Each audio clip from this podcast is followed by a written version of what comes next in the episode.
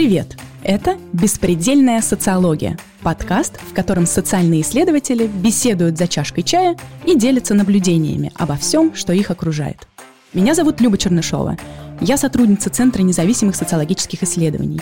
И сегодня мы на уютной кухне Центра беседуем вместе с Еленой Никифоровой, тоже сотрудницей ЦНС. Привет! Привет, Люба. А наш разговор сегодня будет про границы. Как-то так вышло, что в этот пандемический год границы стали особенно видимы. И не потому, что раньше я переезжала через русско-финскую, например, границу и не замечала там пограничников или цветные столбики или колючую проволоку, а потому что на уровне опыта в этом году граница стала каким-то событием, пересечение границы стало событием. Я вообще никогда раньше не занималась этой темой, не интересовалась границами, но знаю, что Елена очень много про это знает, давно исследует эту тему, и поэтому сегодня мы о ней будем говорить. Поговорим о том, откуда берутся границы, как они работают, поговорим про опыт и разные опыты пересечения границ. Я знаю, Лена, что ты только-только сама пересекла границу буквально на днях. Как это было? Расскажи про это событие. Начнем с конца. Да, само пересечение границы прошло очень плавно, да, и без эксцессов. Э, мы ее пересекли в Шереметьево, поскольку мы прилетели с семьей из Греции рейсом Афина-Москва.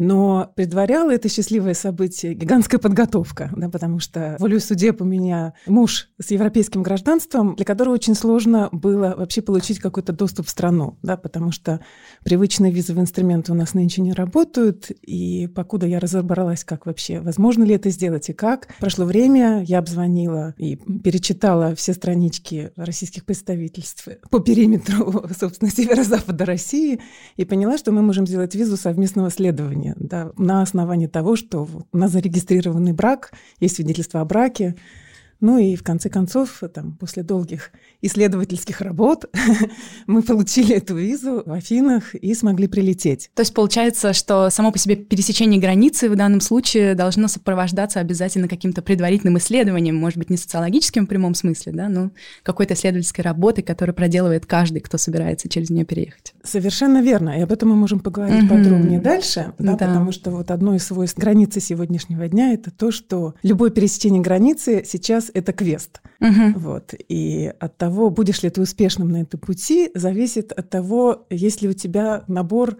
определенных характеристик. Об этом мы поможем поговорить подробнее позже. Да, я сейчас вот задала вопрос и подумала, что он действительно звучит немножко странно, да. Я спрашиваю тебя, как ты переехала границу? Это вроде реально какой-то странный вопрос. И в этом смысле мне кажется, что история, которую мы сегодня обсуждаем, она очень здорово иллюстрирует, как в целом устроена социальная наука, как для того, чтобы что-то понять, нам нужно увидеть, как это ломается, или в своей собственной голове как-то превратить этот предмет изучения во что-то странное. Вот я, например, как-то изучала, как как люди ездят на велосипеде, но не в том смысле, по каким улицам, или там я не вешала на них GPS-трекеры. Мне был интересен вот этот опыт кручения педалей, и я подходила к ним с этим вопросом, а как, собственно, люди едут, да, и это вызывало отторжение, ну что за странные вопросы, ну беру и еду, да. Но для меня это был очень важный вопрос, потому что я как социолог в своей голове смогла сформулировать поездку на велосипеде как что-то очень странное, да, и поэтому у меня к этому возникли вопросы. И мне кажется, сейчас, когда граница для всех внезапно стала такой странной, да, мы правда можем говорить о том, что здесь повторяется вот этот метод э, социологического исследования, да, где мы сразу видим какие-то ее элементы, которые раньше нам казались частью повседневности, которым мы просто не могли задать вопросы, потому что все было хорошо, все было очень просто, да? Ну, видишь, это для тебя может быть, да, а вот для людей старшего поколения каждый переход границы, ну, для многих из них всегда еще в доковидные времена ну, сопровождается неким душевным трепетом, да, потому что есть некая память, да, есть вот это вот железный занавес, да, у нас в анамнезе, и вообще какой-то страх перед людьми государства, да, людьми в форме. Так что я рада, что для тебя этот опыт был абсолютно интериоризированным и беспроблемным. Но это, в общем-то, работало далеко не для всех и в до-ковидные времена. Чего же говорить теперь? Ну да, как раз у меня тоже об этом были вопросы. Я э, ловила себя на мысли, когда началась пандемия и границы закрылись, что это был один из моих плохо проговоренных самой себе страхов о том, ну что может случиться в нашей стране самого страшного. Я почему-то думала, что это закрытие границ, что это когда я не могу никуда сбежать, и мне казалось, оказалось, что в Советском Союзе одна из самых страшных вещей — это вот эти закрытые границы. Давай я расскажу о том, что стало происходить, когда Советский Союз развалился. Когда прежняя система границ, да, где какие-то границы были, но они были закрыты, да, как, например, границы России и Финляндии. Иных границ вовсе не существовало, да, как, например, границы между Россией и Эстонией. Да, и вот эта прежняя система она перевернулась с ног на голову. Российско-финская граница стала проницаемой, а российско-эстонская граница, она как бы явила себя миру и привнесла хаос и сумятицу в жизнь людей, и прежде всего в тех людей, которые жили рядом с ней, с этой границей. Ну и, в общем, всех остальных, у которых были родственники, да, там, скажем, в той же Эстонии или в Латвии, да, если мы вот возьмем ближайший наш радиус, да, границы на северо-западе, то, в общем, часть границ, да, какие-то границы, они открылись, да, какие-то границы закрылись. И вот это был такой очень важный и очень знаковый момент, когда в 91 году Союз распался и началось такое массированное нациестроительство и огораживание. С точки зрения исследования границ, да, border studies, это был такой ключевой момент. А вообще исследование границ – это насколько старая дисциплина? Где она вообще зародилась? Да, это хороший, правильный вопрос. Да, действительно, есть такая междисциплинарная область исследования границ или border studies, и зародилась она, я бы сказала, в США, да, потому что исследование границы США и Мексики — это такая давно развивающаяся и бурно развивающаяся область. Европейские границы вышли на повестку дня вот как раз после распала Советского Союза, да, и реконфигурации всей государственной системы в Европе. И тогда исследования границ начали цвести да, буйным цветом. То есть это достаточно молодая дисциплина получается, да? То есть практически 30-40 лет она существует как ну, э, развивающаяся. По крайней мере, мы с ней познакомились, да, вот э, примерно 30 лет назад, да, наверное. Я так понимаю, что есть разные понятия, да, которые эта дисциплина как-то использует, и они все вроде бы про границы, но они немножко разные. Может быть, можешь пояснить, там есть фронтиры, да, вот э, да. сама по себе border. Да, вот это, это тоже mm-hmm. хороший вопрос, да, потому что исследование границ нынче это такая очень сложно сочиненная, сложно составная область. И если в русском языке у нас есть, по сути, один термин, да, граница, то в английском их по меньшей мере три, а вообще-то больше, мы об этом можем поговорить тоже. И в английском языке в ходу border, да, граница, boundary и frontier. И вот за каждым этим термином, в общем, стоит некоторый дебат. И, в принципе, некоторые исследования используют border и boundary как бы взаимозаменяемо, да, но я предпочитаю говорить о границе пространственной, да, и границе государства, как в таком самом ярком примере пространственных границ, как о border, да, если я говорю по-английски, Boundary — это более общий термин, да, который имеет отношение к разного рода разделениям. То есть социальные границы — это boundary. А frontier, вот тут вот тоже очень интересно, потому что Фронтир — это термин, получивший такое укоренение в американской историографии прежде всего да, известный благодаря фронтирному тезису Тернера, который, собственно, гласит о том, что вот именно фронтир, а именно граница, способная к расширению, да, то есть это такая граница с потенциалом к движению, к захвату каких-то соседних территорий. То есть это вот как стоит бронепоезд, да, на запасном пути отдыхает, но в любой момент он может тронуться в путь, да, и отправиться покорять э, территории. Как бы вот этот модус движения, да, этот модус границы и расширения пространства, он присущ Америке и определяет ее, ну, не знаю, характер, да, то есть культуру этой страны. Ну и, собственно, про Россию тоже можно так сказать, да, потому что Россия, как страна, которая непрерывной колонизации, да, по выражению историка Ключевского, в общем, тоже вот этот самый фронтир, он для России актуален. То есть, получается, этот тип границы – это такая действующая, движущаяся граница, да? да. А европейская граница, она чем отличается? Она какая-то другая? Европейская граница, в общем, как о фронтире, они не говорят, да. В общем, европейские границы в литературе, и мне кажется, что это такой common sense, да, это все таки border, то есть European borders, да, European frontiers, ну, я не знаю, я, наверное, не встречала такого может быть, выражение. Но некоторые исследователи говорят о приграничье, как о фронтире, да, но в общем распространено скорее в ходу термин borderlands, да, то есть приграничная территория. Если кто-то хочет говорить не о конкретной границе, да, а именно о территориях, которые прилегают к этой границе, на которых что-то происходит. А там все время что-то происходит, потому что граница — это такое место силы да, во многом.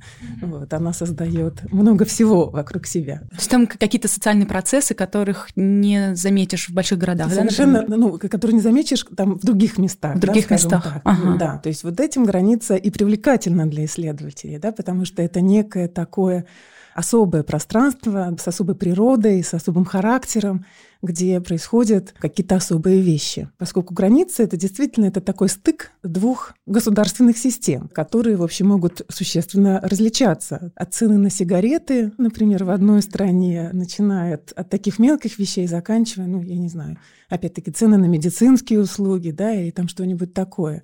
И жители приграничных территорий охотно пользуются вот этой асимметрией, и получают какие-то бонусы от своего проживания на границе. Либо оказываются, в общем, в ловушке. Ну, то есть у границы у них такие, знаешь, многие импликации, да, то есть э, там масса каких-то таких интересных свойств у этой приграничной территории. Но поскольку, допустим, приграничные территории, да, в условиях вооруженного конфликта больше всего шансов быть отчужденными, поскольку это окраина государства. И вот, как мы знаем по нашей истории, да, российско-финская граница, например, эти территории там, в ходе Зимней войны были отчуждены в пользу Советского Союза да, когда-то. То есть это такое рисковое место, но при этом ресурсное, если я правильно да, понимаю? совершенно верно. То есть это место со своей динамикой, и эта динамика может ударить по голове, да, ну, либо принести какую-то приятную пользу э, своим жителям.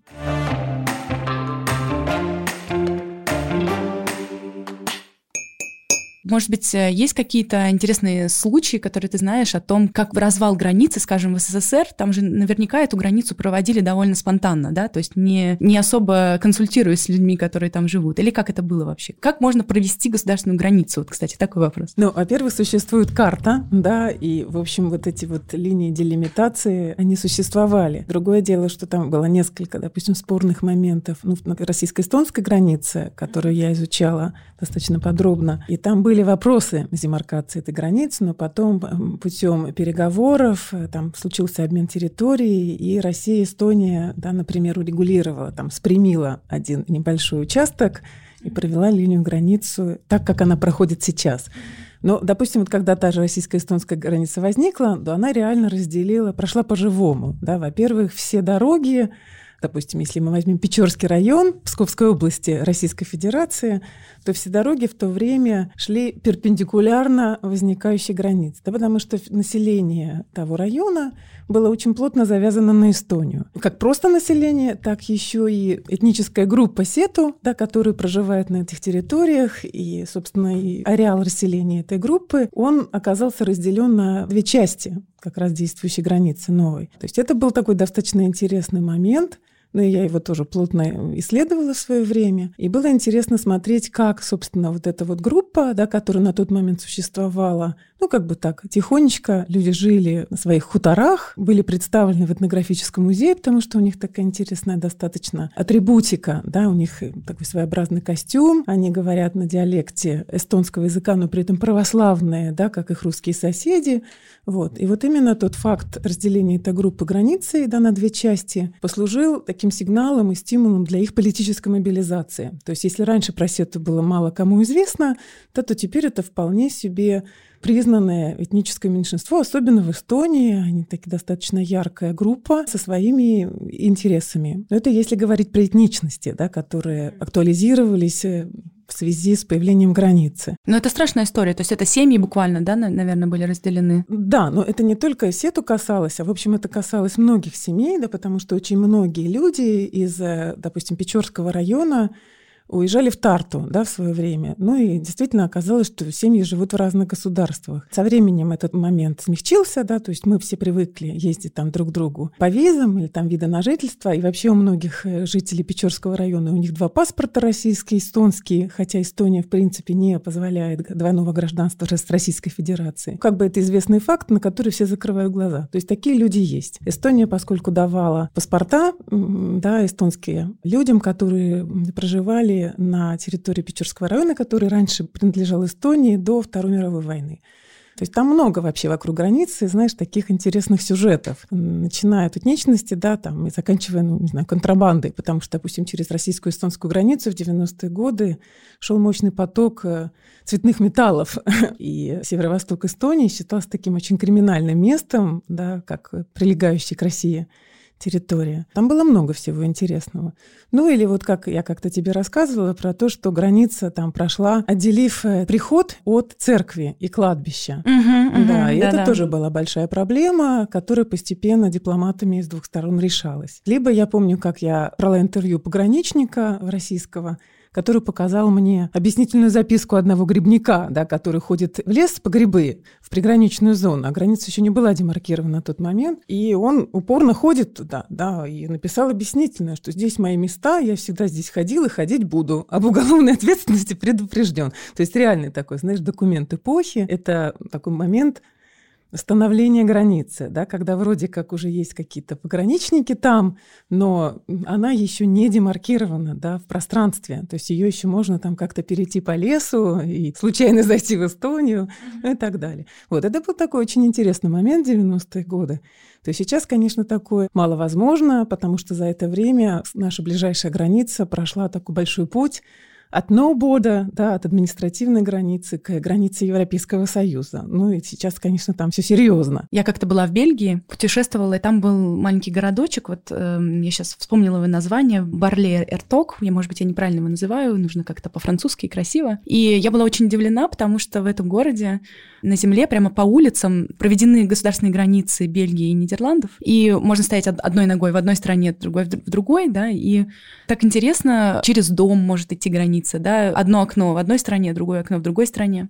Но самое интересное, что меня поразило, это бензоколонки, которые все концентрировались на э, стороне одного из этих государств, я не помню на каком, видимо, из-за налогов или из-за чего-то подобного, да. На самом деле мы можем сюда пойти, да, и ресурсов у границы масса. Просто сейчас, да, вот последние сколько, 8 месяцев, когда мы сидим в локдауне, да, условно говоря, граница шенгенским пространством закрыта, конечно, все стало очень печально на наших конкретно ближайших границах. А так, ну, допустим, если взять ту же российско-эстонскую границу, там э, ежедневно проходило несколько сотен людей да, через эту границу, которые пользуются разницей цен и которые носят из России в Эстонию и обратно там что-то. Но еще есть такие два города, Хапаранта и Торнио. Они на шведско-финской границе особенно далеко продвинулись во взаимной интеграции. И мне кажется, что у них даже есть какие-то совместные государственные институты, вернее, совместные городские инфраструктуры. Вот, несмотря на то, что это, в общем, два различных государства. Они очень близко друг к другу расположены, и, по-моему, про них как раз была шутка, что это место, где... Там было поле, по-моему, для гольфа на границе, да, разбито. И это место, где вот шарик летит до лунки там час, да, поскольку была временная разница.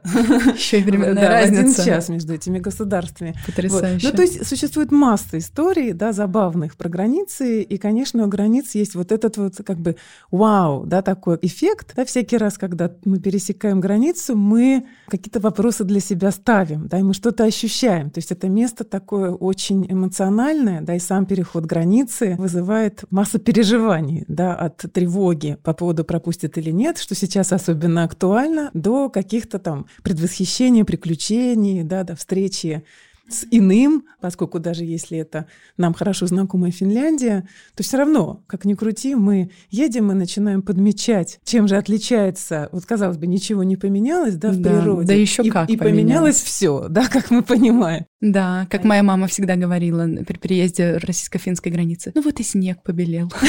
Совершенно непонятно, с чего бы он там стал белее. Вот именно, да, с придыханием. А я тоже, когда я еду, допустим, из России в Эстонию, это мой любимый маршрут, то я вижу, что часто так, правда, бывает, я смотрю, что полоса облаков, она заканчивается вот в аккурат над рекой Наровой, да, ну, как бы на российской стороне, и дальше начинается ясное небо, и это просто поразительный такой эффект. Ну, либо я просто помню, да, все вот эти разы, когда я ехала туда, но возникает полная иллюзия вот такой прекрасной Европы, да, которая начинается вот тут вот у нас next door. Да, но сейчас, конечно, переезд действительно на границы какое-то страшное дело. Я и так обычно волнуюсь, да, действительно пропустят или нет, все ли в порядке, узнают ли меня на фотографии, меня почему-то иногда не узнают, очень странно. И сейчас, наверное, вообще уровень тревожности переезда через границу просто зашкаливает, да? У меня нет, да, поскольку я хорошо подготовилась, да, в этот раз. То есть я все изучила. Вопрос я изучила хорошо. Я уже второй раз за пандемию еду в Россию.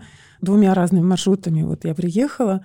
Но вообще говоря, сейчас это очень такое запутанное дело. То есть это в каждом случае реально это квест. И вот что сейчас интересного такого? Кроме того, что мы знаем, что внешние границы России закрыты. Да? Они действительно закрыты для большинства, но при этом там есть некое игольное ушко для тех, кто может пересечь. А могут пересечь, на самом деле, очень немногие люди, а именно те, у кого есть родственники, да, и они могут продемонстрировать документарно родство.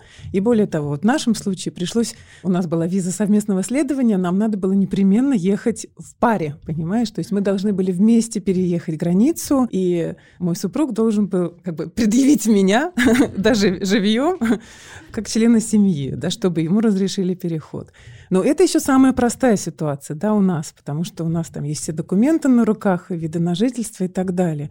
Но когда у людей, например, что-то другое, да, у них там нету родственника, а им надо ехать, вот тут начинается такая очень запутанная история. И я сейчас слежу за группой в Фейсбуке, да, российско-эстонская граница, и там постоянно туда пишут люди, да, со своими конфигурациями. Вот у меня там то-то, то-то, у меня такой-то паспорт, такой-то вид на жительство, такие-то родственные связи.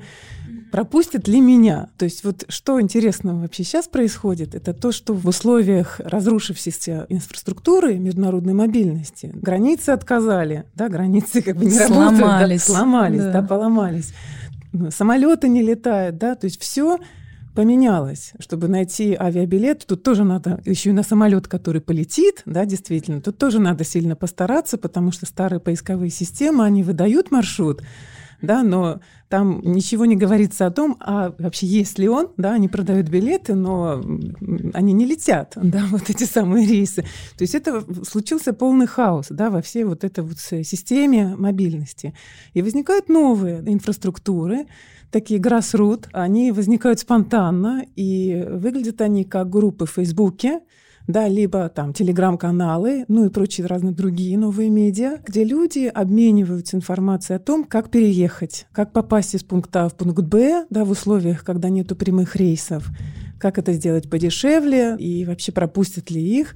То есть это крайне интересная тема, и она вот сейчас, она просто безгранична, потому что, скажем, весной все ехали через Беларусь, теперь вот Беларусь закрыта, через Беларусь невозможно проехать. Тут наши люди поняли тоже когда-то там по весне, когда чуть-чуть приоткрылись границы вот для определенных категорий людей, вроде членов семьи, что можно ехать через Нарву и Ивангород, да, и по сути российско-эстонская граница, столь любимая мной и столь интересующая меня все годы, поражающая меня своей новизной постоянно, она снова проявила свою вот эту вот исключительность, потому что, вообще говоря, это единственное место вот здесь у нас, скажем, в европейской части России, где можно пересечь границу пешком. И поскольку там два города, да, Нарва и Ивангород, то с обеих сторон хорошо работающая транспортная инфраструктура. То есть ты можешь рассчитать свою логистику до минут и подъехать, скажем, из Европейского Союза максимально близко к границе, да, перейти ее пешком это 15 минут.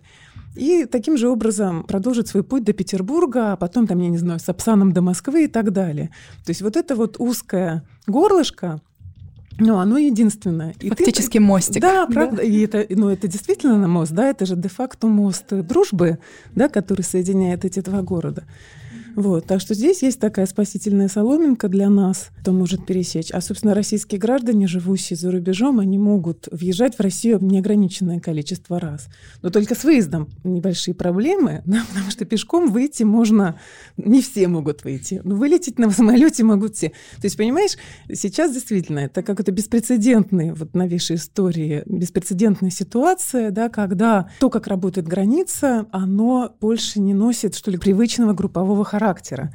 Да, мы привыкли, что мы граждане Российской Федерации, и правила пересечения там тех или иных границ, они были известны. Да, мы знаем, что нам нужна виза, Европейский Союз, э, там, в США и так далее. Сейчас эти правила как бы поставлены на паузу, да, вот это все не работает, и возникают какие-то новые микрогруппы, да, типа члены семей, родственники, да, которые там как-то могут ехать. Либо, если тебе нужно на лечение, то ты тоже можешь там как-то это дело сделать. Ну как, понимаешь?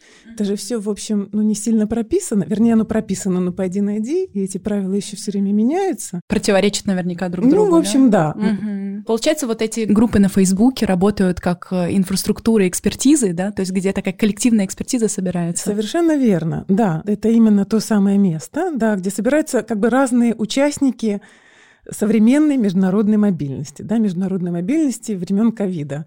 Это значит перевозчики, таксисты, предлагающие свои услуги. А, да. вот это интересно. Вот, да, именно, потому что если ехать никак, если там транспорта нет, ну, тут частный извоз процветает. Плюс люди, которые пересекли границу, да, они пишут туда свои отчеты перешел границу сегодня, второй раз, там все хорошо, ребята там задавали такие-то вопросы. Это крайне интересно, это очень динамичное такое место, да, вот вот эти вот новые медиа, да, и которые действительно работают как новая инфраструктура. Ты говоришь, что перестали работать единые правила, но, получается, обсуждая там друг с другом, люди как раз показывают свой запрос на эти общие правила и верят в то, что они на самом деле есть. Если чужой опыт подойдет мне в моем путешествии, Соверш... правильно? Совершенно верно, да. Но на самом деле еще в этих группах, да, у них там есть некая, ну, я не знаю, элита, да, или модераторы, то есть те люди, которые, я уж не знаю, будет интересно поподробнее изучить этот вопрос, вопрос, да, ну кто они? Либо это, э, собственно, люди, которые эту группу завели, да, изначально, либо это какие-то примкнувшие энтузиасты. Ну вот, например, в телеграм-канале Финляндия-Россия, да, граница, там есть удобная сводная таблица по действующим ограничениям по государственной границе. И там в этой таблице действительно вот эти вот все необходимые характеристики, да, указаны. И путешествуя по этой таблице, ты можешь понять, сможешь ли ты пересечь границу или нет. Ну, то есть я вижу, что возникают такие как бы инструменты, помогающие навигации вот в этих вот в условиях какого-то тотального транспортного хаоса, и меняющихся правил. Потому что еще же есть такой новый момент, как тест на ковид. Где-то он нужен, а где-то нет для пересечения границы. Нужен ли этот тест? Там, я не знаю, 150 вопросов в этой группе, в российско-эстонской, например, границе по поводу того, нужен ли тест. А почему-то, если ты пересекаешь пешеходную границу, да, пешком идешь из Эстонии в Россию, то тест тебе не нужен. Никуда его загружать не надо, ни на какие госуслуги. Я не знаю, то ли как бы пешеходы, как бы ну, более здоровые люди, да, вот они такие, смогли совершить такой вояж через мост. Не знаю почему, да, в то время как если ты влетаешь на самолете в Российскую Федерацию, то тебе нужно подгрузить результаты теста на, в общем, специальную форму на сайте госуслуг.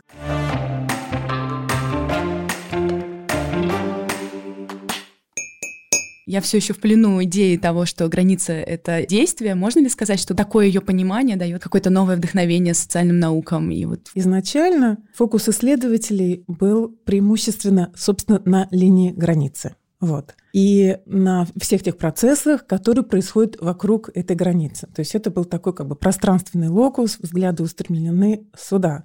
Но по ходу дела фокус в исследованиях начал смещаться, собственно, не на линию границы, да, а на политики и практики, которые воспроизводят эту границу. И исследователи начали говорить не о границе как таковой, а о разграничивании. И вот как раз, обращаясь к теме нашего сегодняшнего включения, да, граница стала глаголом как опять-таки по выражению одного из исследователей границ, граница перестала быть существительным, да, статичным, фиксирующим некую сущность, да, вот как она есть, а превратилась в некое действие. Это в головах исследователей, да, они предлагают смотреть на то, как работает эта граница, как она работает как институт разграничивания. Причем как она работает не только на периферии государства, да, на приграничной зоне, а везде. То есть везде на территории государства эта граница как-то работает, сортируя людей по принципу включенности и исключенности. И вот это ответвление дискуссии получило развитие благодаря развитию международной миграции. Да, вот тут, в общем, достаточно легко даже это понять, поскольку стало огромное количество, например, в той же России прибывать из-за рубежа, да, вот из Центральной Азии у нас много мигрантов, мы можем посмотреть на то, какие практики и политики разграничивания существуют да, и действуют на территории Российской Федерации в отношении людей, приезжающих сюда, но не как туристы, а как бы с какими-то далеко идущими планами провести здесь какое-то время и, может быть, связать свою жизнь да, с этой страной. И вот на это указывают исследователи границы, говоря о бодеринге, о том, что граница, она в действии. Эта граница государства, она воспроизводится снова и снова в нашей повседневной жизни. Но мы, скажем, как местные, да, ее можем не ощущать. В то время как, скажем, приезжий, да, и приезжий там трудовой мигрант, он сталкивается с этой границей сплошь и рядом. Там, не знаю, при устройстве ребенка в детский сад, при получении медицинского полиса, да, ну и вообще ему там надо как-то возобновлять патент да, на свою работу и пребывание здесь. То есть вот так вот работает эта граница. Ну да, получается, что мы возвращаемся к самому началу нашей беседы, да, когда я говорила про то, что граница стала видимой, граница сломалась, да, стала проблемной какой-то для меня, и поэтому я ее вижу. Угу. Получается, я ее ощущаю даже сейчас, когда я здесь сижу, потому что я понимаю, что моя виза давно кончилась, и я не, не бегу ее продлевать для того, чтобы безбарьерно съездить куда-нибудь в Эстонию на выходные, да? Мигранты, получается, живут с этой границы, каждый день ее ощущая. В общем-то, да, да, совершенно верно, да. Особенно если их можно отличить от местных жителей, там, чисто визуально. И, собственно, вот об этом и говорят исследователи границы, да, о том, что граница она отправилась, она перестала быть локализована только на периферии государства и просочилась на внутренней территории. И является нам, ну или не нам, а трудовому мигранту, да, конкретному, в образе полицейского, который проверяет документы в метро, либо в образе бдительного соседа, да, которому не нравится, например, что тут кто-то живет, да, ему, может, не симпатичный. И вот так работает граница. Допустим, наши коллеги, исследователи из Великобритании, Великобритании, они говорят про everyday bordering, про повседневное разграничивание, а именно делая акцент еще и на том, что даже не обязательно как бы государевы люди да, эту границу воспроизводят в нашей повседневной жизни, а вот именно бдительные сотрудники офиса да, или там кто-то еще, ну, просто простые люди, которым не нравится тот или иной человек, и вот они способны как-то донести, настучать, и таким образом явить эту границу человеку да, здесь и сейчас, а вовсе не в момент ее пересечения фактического на внешнем периметре государства. Интересно, получается, чтобы исследовать границу, надо вообще на этой границе вовсе и не быть, а нужно найти людей, которые находятся в таких пограничных состояниях, да? Ну, э, да, именно так. Это достаточно как бы непростая для понимания конструкция, да, с первого раза.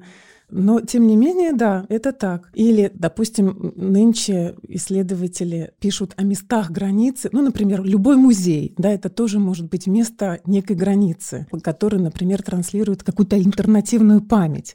Понимаешь, то есть это место, где сталкиваются какие-то дискурсы и являя тем самым некую дискурсивную границу, да, или там границу интерпретации, границу в понимании публики. Но это развитие дискуссии, Изначально речь шла о территориальных границах и о процессах, которые, собственно, идут в непосредственной близости от них. Допустим, вот эта вот идея границы как bordering, что граница как глагол, она обязана своим развитием именно международной миграции. То есть на стыке исследований миграции и исследований границ возникла вот эта вот идея о границе как неком процессе да, который постоянно происходит в отношении тех или иных групп. То есть, получается, в разных обществах у нас э, будет, например, разная степень э, инклюзии, да, и поэтому мы можем говорить о том, что где-то граница в большей степени воспроизводится, где-то меньше. Для каких-то групп людей она более яркая, более жестокая граница, да? Да, совершенно верно. То есть здесь мы на самом деле выходим на вполне понятные да, нам с тобой категории социального включения и исключения. Да, да, я да? вот как раз почувствовала, что мы к ним приближаемся. Да, и это тоже, конечно же, про бодеринг. Другое дело, что необходимо сказать, что все таки вот этого бодеринга, у этой вот такой идеи разграничивания которыми занимаются исследователи границ, есть некое пространственное и государственническое измерение. То есть это не просто социальная инклюзия, да, включение или исключение, а это социальное исключение по принципу, скажем, иного гражданства, то есть человека из другой страны. То есть там есть вот этот вот момент пространственный, территориальный и государственнический. Вот. Ужасная ситуация, которая произошла в мире, как всегда, прекрасна для социологов, потому что открывает для нас огромное поле всяких интересных вещей, на которые можно смотреть, которые можно исследовать. Надеюсь, что мы увидим много разных интересных текстов о исследованиях границ, после того, как все это закончится, и надеюсь, что оно скорее закончится, и границы снова станут работать так, как они работали раньше. Мы допиваем чай, и, наверное, нам пора возвращаться к работе. С вами были Елена Никифорова и Люба Чернышова в подкасте «Беспредельная социология». Слушайте нас на всех доступных платформах, ставьте оценки и оставляйте комментарии в iTunes. Подписывайтесь на наш канал в Телеграме. Все ссылки будут в описании выпуска. В следующий раз мы снова встречаемся на кухне Центра независимых социологических исследований. Приглашаем вас присоединиться и посмотреть на окружающую действительность глазами социальных исследователей. Благодарим за поддержку подкаста фонд Бёля и студию подкастов «Две дорожки». До встречи!